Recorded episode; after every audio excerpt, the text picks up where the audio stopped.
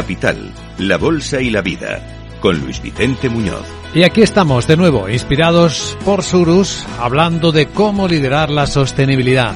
Es hoy una exigencia, ya no es una opción, ya no es algo que queramos hacer para mejorar el mundo, simplemente es algo necesario.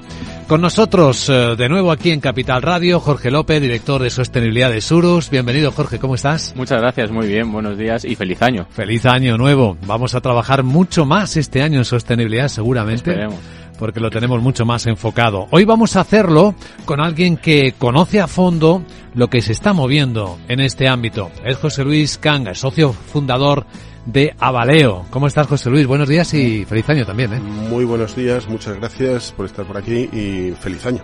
Eh, gracias. Hoy vamos a hablar en particular de la huella ambiental, de los productos y los servicios, de su importancia para las empresas.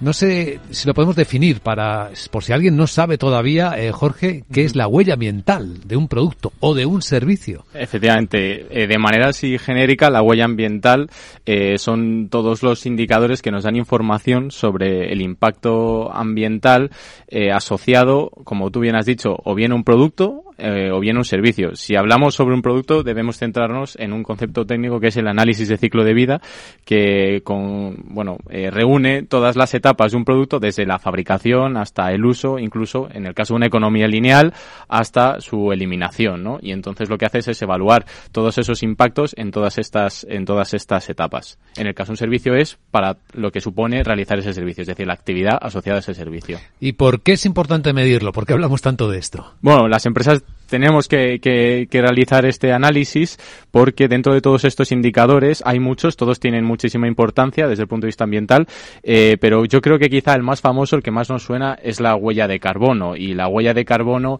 son todas las emisiones de gases de efecto invernadero que, como sabemos, pues son los principales contribuyentes al cambio climático y es importante que las empresas lo miran porque todo lo que fabrican y todo lo que, eh, lo que producen tiene su impacto. Hasta hace tiempo había empresas que, que esto no lo realizaban y ahora mismo pues ya no solo se hace ese cálculo, sino que además hay planes para reducir estas, estas emisiones, esta huella, y también incluso en algunas ocasiones hay eh, proyectos para compensarlo, es decir, para absorber estas emisiones y de alguna manera establecer un balance y compensar lo que generan por producir o por hacer un servicio. Lo tenemos definido, sabemos cómo medirlo y por qué es importante hacerlo. Nos gustaría, José Luis, entrar ya a fondo en materia contigo.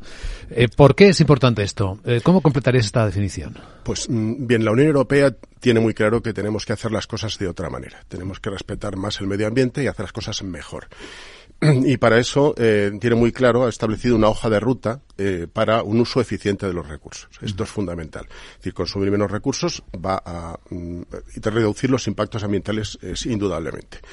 Eh, en esta línea, la Unión Europea apuesta por que haya un mercado de productos verdes, productos ecológicos, por productos de empresas que hacen las cosas mejor desde el punto de vista ambiental. Pero en este mundo tenemos una doble, un doble papel. Por un lado, como técnicos que fabrican cosas, pero por otro lado, como ciudadanos que consumimos cosas. Y hace falta que tanto uno como el otro eh, desarrollen tanto una producción como un consumo responsables. Claro, están unidos en el hecho de consumir, de fabricar y consumir. No, si la producción es responsable, pero los consumidores no son conscientes de ello, no lo conocen y pues no pueden elegir los productos mejores. Por eso, la Unión Europea, consciente de que hay una gran cantidad de, de coetiquetas, de sellos, de, de todo tipo que, que, crean mucha confusión, eh, lo que ha hecho ha sido definir una manera de medir el comportamiento ambiental de productos y organizaciones de una manera eh, para todo el mundo igual. Esa es una idea estupenda. Objetivo, pues que eh, los consumidores y entiendo como ello, tanto empresas que compran cosas como ciudadanos que compramos cosas, eh, tengamos acceso a una información que sea clara, fiable y comparable sobre el comportamiento ambiental de productos y organizaciones, para que podamos tomar la mejor decisión de compra posible. Esa es la idea. Ahí es donde queremos llegar. Eh, sin embargo, parece que hay algunos problemas ¿no? El, con el cálculo de la huella ambiental de las organizaciones. Bueno, eh, no es algo sencillo, no es algo fácil, eh, en eso sí que hay que ser consciente, porque tiene dos, dos facetas importantes. Por un lado, se preocupa de todas las fases del ciclo de vida del producto. Y eso significa remontarnos eh, a la extracción de las materias primas que hacen falta para fabricar algo, la propia fabricación, toda la logística, aguas arriba y abajo de la fábrica, la fase de utilización y qué pasa con la gestión de los residuos al final de la vida. Esa visión de conjunto eh, evitará que intentando mejorar algún, alguna parte empeoremos el todo. Entonces, primera cuestión. Segunda cuestión. No nos basta medir una única categoría de impacto. Eh, la huella ambiental de la Unión Europea mide 16 categorías de impacto. ¿Hay tantas? Y hay más todavía. Pero, eh, bueno, de momento ha elegido 16. Sí.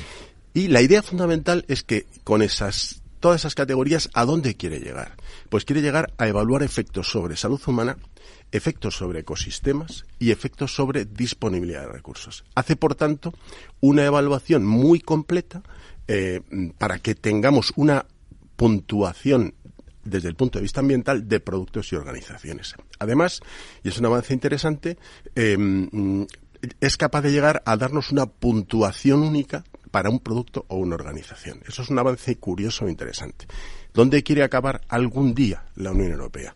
En que los productos lleven una etiqueta que eh, de una manera muy sencilla, pues con una numeración ABC eh, o con unos colores verde, rojo, etcétera, eh, el consumidor de un golpe se dé cuenta de qué producto tiene un mejor comportamiento frente a otros, es decir, pueda comparar, de tal manera que llegue a un lineal de, un supermercado o llegue a comprarse un televisor o, o, a comprarse un coche y si quiere tenga la oportunidad de, junto al precio, junto a consideraciones técnicas, si quiere, pueda incorporar la variable ambiental. Y a igualdad de otras cuestiones, seleccionar o favorecer a quien hace las cosas mejor desde el punto de vista ambiental. Al igual que ahora hay etiquetas de eficiencia energética, por ejemplo, ¿no? Es la, una idea similar, solo que eh, no eh, será algo complementario a la eficiencia energética y será una valoración de tipo ambiental. Y recuerdo dos ideas fundamentales. Ciclo de vida completo, para no meter la pata mm, fijándonos en partes que mejoramos pero estropeamos el conjunto. Hmm. Y segundo, no fiarnos de una sola única categoría de impacto, sino de una evaluación global, completa.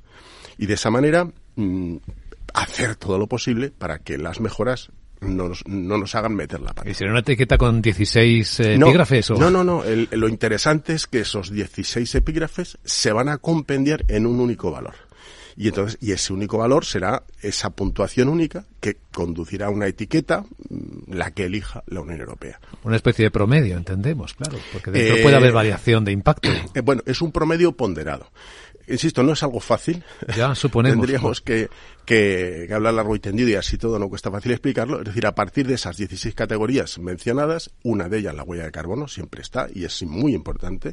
Eh, hay una combinación de las categorías con criterios decididos por comités técnicos y científicos de la Unión Europea que combinan adecuadamente estas categorías hasta llevarnos a esa puntuación única.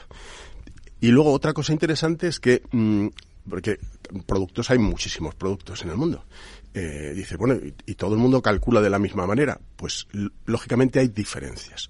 Y entonces la Unión Europea ha creado unos comités por sectores industriales, eh, donde se han calculado junto al, a la metodología general unos documentos complementarios que se llaman reglas de categoría de producto. De tal manera que, por ejemplo, para un producto lácteo se han redactado eh, los criterios de qué hay que estudiar en el ciclo de vida de un producto lácteo, qué categorías de impacto hay que estudiar. Incluso se ha hecho el análisis del ciclo de vida de un producto mm, virtual promedio, para que pueda haber un benchmarking. Es decir, que cualquier fabricante que aplique esta metodología para un producto lácteo, va a disponer de un documento, de un lugar de referencia para compararse con ese producto virtual. Sí, se podría acabar incluso con una certificación tipo ISO o algo por el estilo. Eh, la idea es que eh, esto sea muy serio y que eh, esto no se pueda, estas etiquetas, para poder obtenerlas, haya que pasar por una verificación de tercera parte independiente que certifique que todo el estudio se ha hecho conforme pone la metodología y, eh, y finalmente, si todo está ok, tú puedas utilizar tu etiqueta ese sello que eh, todavía está mm, en decisión, es decir, la Unión Europea todavía no tiene una decisión definitiva, pero vamos caminando como has mencionado muy bien, a una etiqueta parecida a la eficiencia energética, eh, con colores, con letras, que de una manera muy sencillita nos permitan saber que algo es mejor que otro. Jorge, veo que tienes preguntas profesionales también en tu mente. Sí, sí, bastantes, porque además es que eh, está hablando José Luis de, productos, que cada producto será distinto, necesitarás bases de datos eh, muy grandes para, para hacer estos cálculos, pero luego también están las empresas que dan servicios, y dentro de las empresas que dan servicios, las hay eh, pues es un ejemplo que, que, los servicios que dan no son los mismos todos los años, sino que son proyectos que cada proyecto es distinto, ¿no? Entonces esto, llevarlo a, a, la ejecución de este tipo de actividades, supongo que también será una dificultad añadida y requerirá también de profesionales y que eso también supone nuevas oportunidades, por supuesto, también hay que hay que mirar las oportunidades eh, para hacer este tipo de cálculos. Nosotros, por ejemplo, es verdad que ahora hacemos nuestros estudios eh, internos donde calculamos algunos de estos impactos, no las 16 categorías, pero por ejemplo la huella de carbono sí que intentamos eh, incluirlo con los alcances que además ha marcado eh, el Ministerio, que también establece un proceso certificador, ¿no? Pero tenemos un amplio recorrido por delante. Está muy bien marcar las oportunidades porque efectivamente esto trae muchas oportunidades. ¿Algún consejo práctico, José Luis, para terminar? Pues que las empresas sean conscientes de la decidida apuesta de la Unión Europea por este tema. ¿Eh? Eh, como pasa siempre, al principio cuesta un poco eh, entrar en este mundo, pero las grandes empresas ya son conscientes de ello, lo están empezando a aplicar y únicamente eso, que sean conscientes de que esto está aquí, que está para quedarse, que a medio o largo plazo se va a generalizar y, y bueno, que el que primero se prepara, pues vive un poquito mejor. Eso es incontestable. José Luis Canga, socio fundador de Avaleo, y Jorge López, director de sostenibilidad de Surus. Gracias a ambos por eh, aportar esta información tan valiosa en este momento y hasta la próxima ocasión. Muchas gracias. Muchísimas gracias.